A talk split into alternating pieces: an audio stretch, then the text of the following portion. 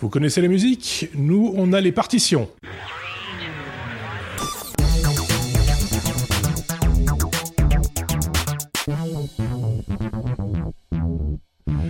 Vous le savez, en informatique, les partitions sont pas exactement les mêmes que celles que on utilise euh, en musique. Hein. Soyons clairs. Ici, on va vous parler de, de partitionner des, des, espaces, des disques, euh, en l'occurrence avec euh, Xavier. Salut Xavier. Salut. Euh, un hors-série dans la continuité de celui que tu nous avais proposé récemment, consacré à, à Yumi, hein, c'est ça?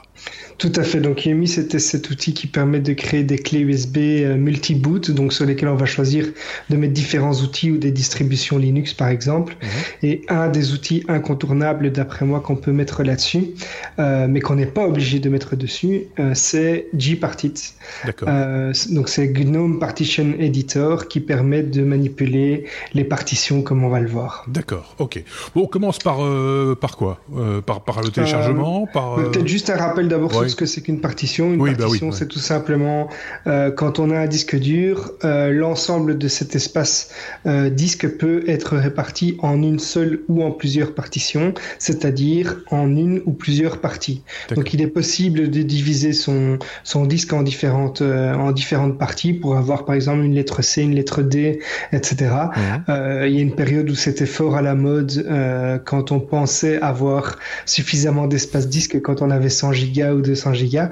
maintenant, on a plutôt, enfin, on a généralement tendance à utiliser une partition, mais dans certains cas, ça peut être utile de partitionner, par exemple, si on veut dédier une partition euh, aux données et l'autre au programme, euh, notamment, ou alors une partition pour euh, un certain operating system et une autre pour le reste. Voilà, donc c'est des exemples. C'est pas rare qu'un vendeur de matériel informatique partitionne d'usine, hein, comme on dit, le, disque dur pour y mettre la sauvegarde de Windows, par exemple, pour pouvoir faire une réinstallation.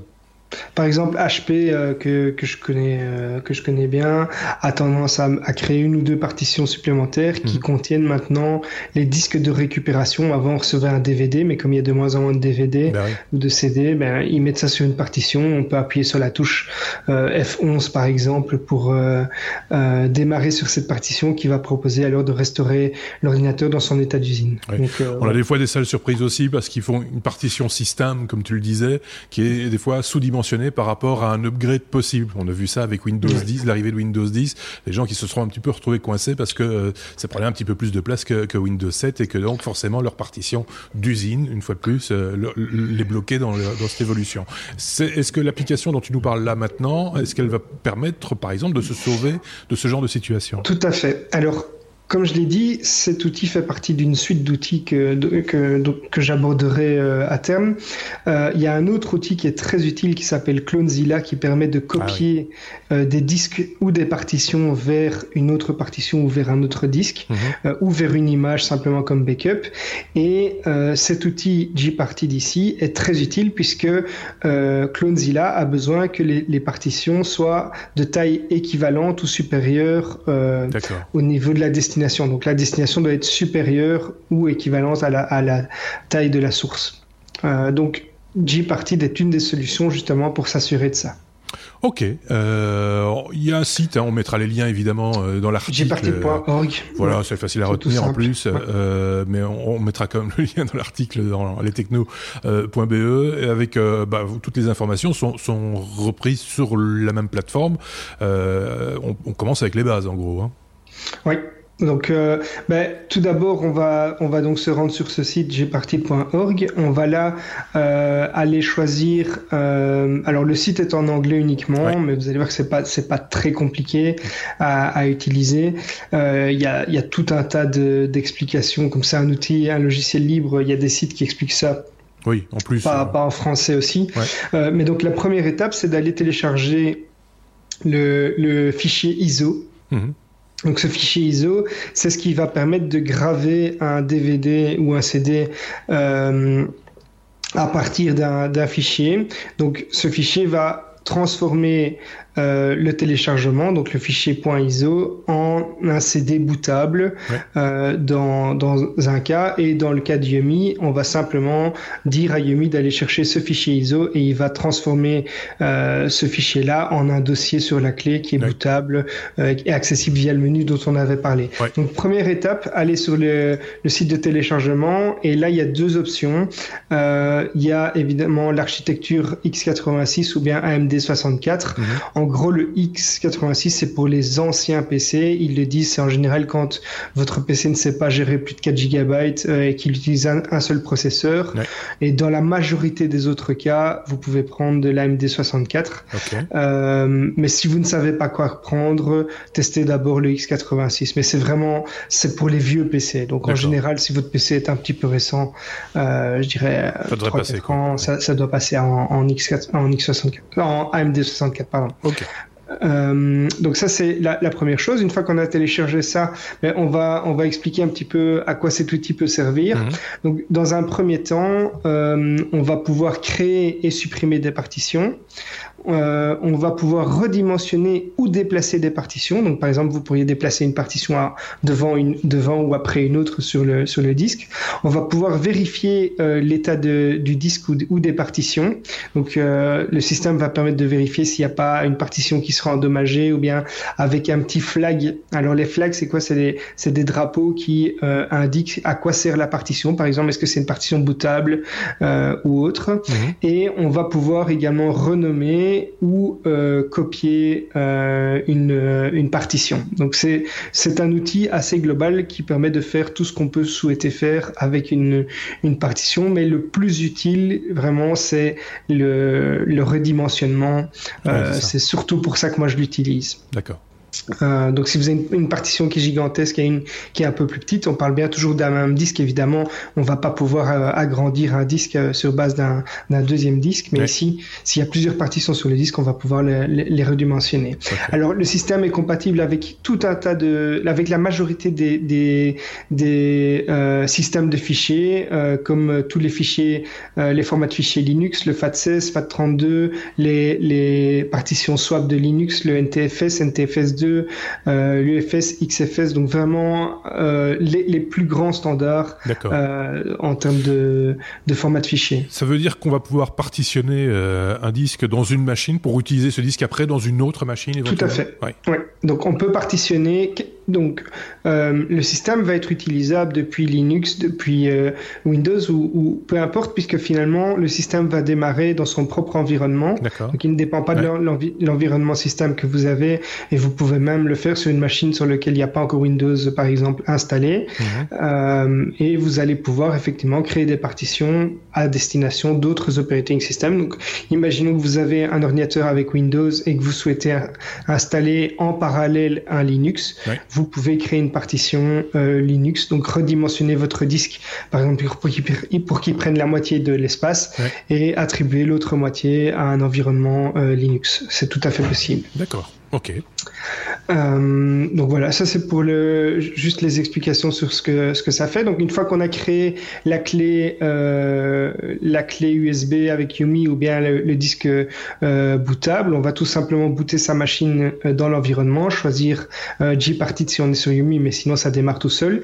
Et puis on va arriver sur un environnement avec un écran assez basique qui est un petit menu qui va vous permettre de choisir si vous vous voulez utiliser l'outil avec les paramètres par défaut qui, qui correspond vraiment à la majorité des cas. Mhm. Euh, on va pouvoir choisir d'autres modes, je vais y revenir, ou alors continuer à démarrer sur le système euh, installé sur le disque. Donc ça, c'est si vous aviez par exemple démarré euh, Gparted sans faire exprès, ou alors il y a un outil qui est préinstallé qui est utile aussi pour tester euh, la mémoire RAM par exemple.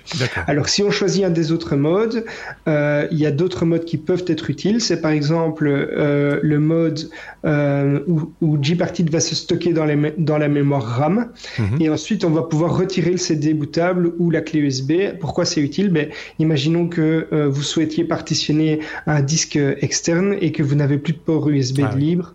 Eh bien voilà, c'est un exemple tout simple d'utilisation.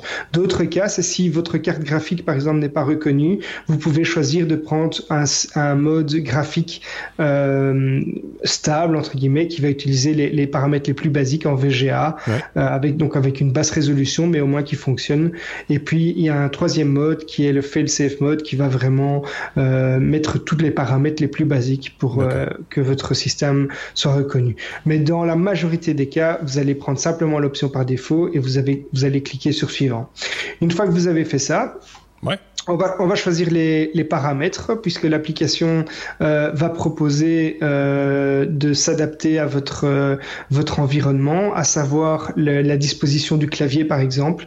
Donc on va d'abord choisir le donc c'est une application en, en ah, mais enfin en anglais donc euh, par défaut c'est du QWERTY donc on va ah on va choisir select key map from arch list donc qui, qui va nous permettre de choisir le, le le type de clavier. Donc vous allez choisir dans notre cas par exemple euh, français Belgique ou bien français euh, France, pour la disposition. Alors vous avez des claviers euh, standard ou euh, Apple ou, ou, autre. Donc ça c'est pour la disposition. Et puis ensuite vous allez passer au choix de la langue de l'application puisqu'elle a été traduite en en, plusieurs langues. Euh, si euh, là vous devez taper absolument le, code euh, en deux chiffres de, la langue, donc dans notre cas on va prendre 08 français et on appuie sur Enter, on passe à l'écran suivant. À ce moment-là, le système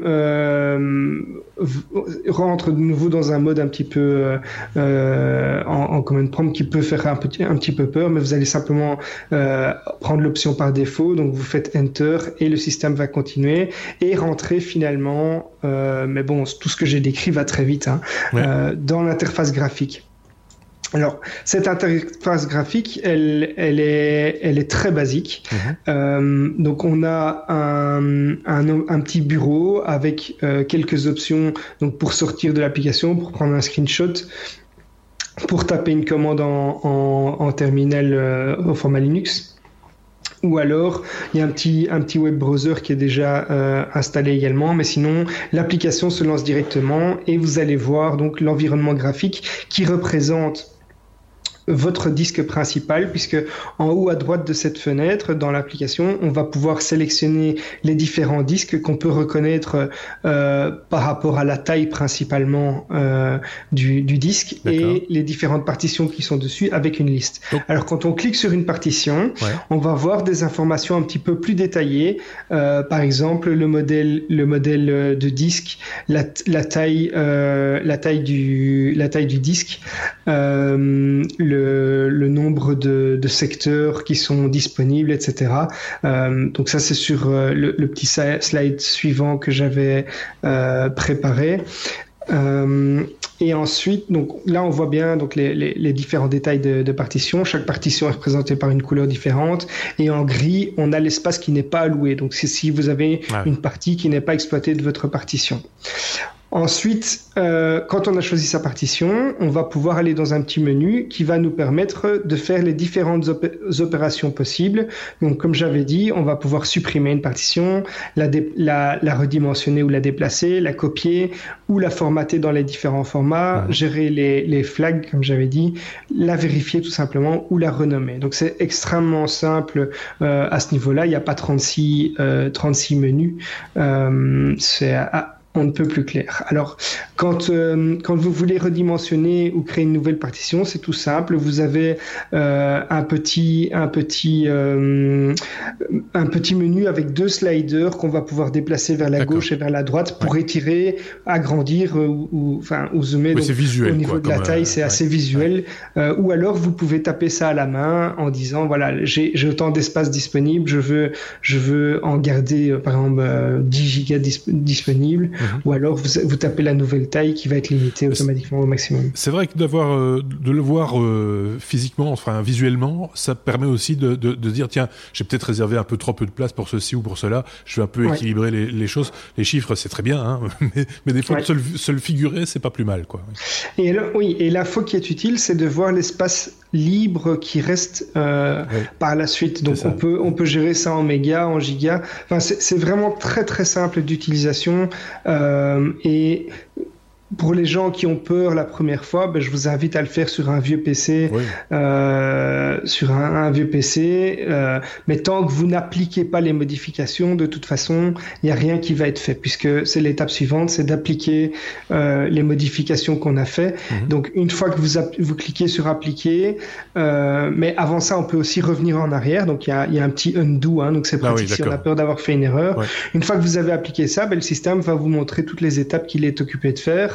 Euh, et puis il va tout simplement dire qu'il a terminé. Euh, donc quand c'est terminé, ben, vous pouvez tout simplement euh, fermer la petite fenêtre et alors le système vous propose soit de redémarrer, soit d'éteindre, soit tout simplement de vous déconnecter, ce qui n'a pas beaucoup d'intérêt mhm. dans, dans ce cas-ci, à moins que vous soyez un, un féru de, du command prompt sous Linux. Quoi. Donc, c'est ça. Voilà. Donc, donc c'est une petite application toute simple, mais qui est vraiment indispensable quand on, on chipote un petit peu euh, à son environnement, euh, son système d'exploitation ou autre. On dit c'est une application, mais c'est un système d'exploitation en tant que tel. Hein. Enfin, je veux dire, mais qui ne fait que ça, quoi. Qui ne, c'est ça l'idée en fait. En fait, c'est un système d'exploitation très limité qui contient une seule application qui est celle-là, à, peu de choses près. Euh, donc c'est très léger, ça tourne sur les très vieux PC comme les très récents. Euh, la seule chose, c'est de configurer d'abord son PC pour qu'il puisse booter sur la clé ou sur le CD, euh, comme, on, l'a dit. Et c'est à peu près tout. Il ne faut pas grand-chose comme place non plus pour stocker sur, la, sur la clé USB, par exemple. Alors le CD le CD. Enfin, l'ISO lui-même. Ou le, enfin, l'ISO, ça prend j'ai en tête 200-300 mégas, quelque chose comme ça. une fois décompressé, c'est pas non plus. Euh, non, non, c'est c'est vraiment euh, c'est vraiment très très simple d'utilisation. On est toujours d'accord que quand on redimensionne une partition, ben on perd les données qui sont sur sur sur le disque. Hein. On, reformate, non? Ah, bon. Non, non, non, non, non. C'est ça, c'est ça l'énorme avantage de ce, de ce programme, c'est que on va pouvoir redimensionner une partition qui est en cours d'utilisation. D'accord. Donc on va donc vous avez un disque qui fait 100 gigas et vous souhaitez euh, en récupérer. Donc, imaginons que sur ce disque de 100 gigas, vous en ayez 52, 52 libres. Eh bien, euh, vous pourriez décider, ben, j'ai envie de réduire mon disque de 20 gigas pour, pour faire une autre partition. Mhm vous pouvez le faire avec les données qui sont dessus. Il y a, il y a j'ai envie de dire aucun risque. C'est pas une bonne, c'est pas une bonne remarque. Il est toujours conseillé de faire un backup avant. Oui, c'est ça. Oui. Euh, mais, euh, mais en principe, euh, donc vos données sont vraiment restent en l'état. Euh, la seule chose, c'est que si vous supprimez une partition, ah, oui. Euh, là évidemment, là les données sont perdues. Si, si, je, si je partitionne un disque qui ne l'est pas, mais qui est quasiment rempli, donc je vais forcément couper dans des données.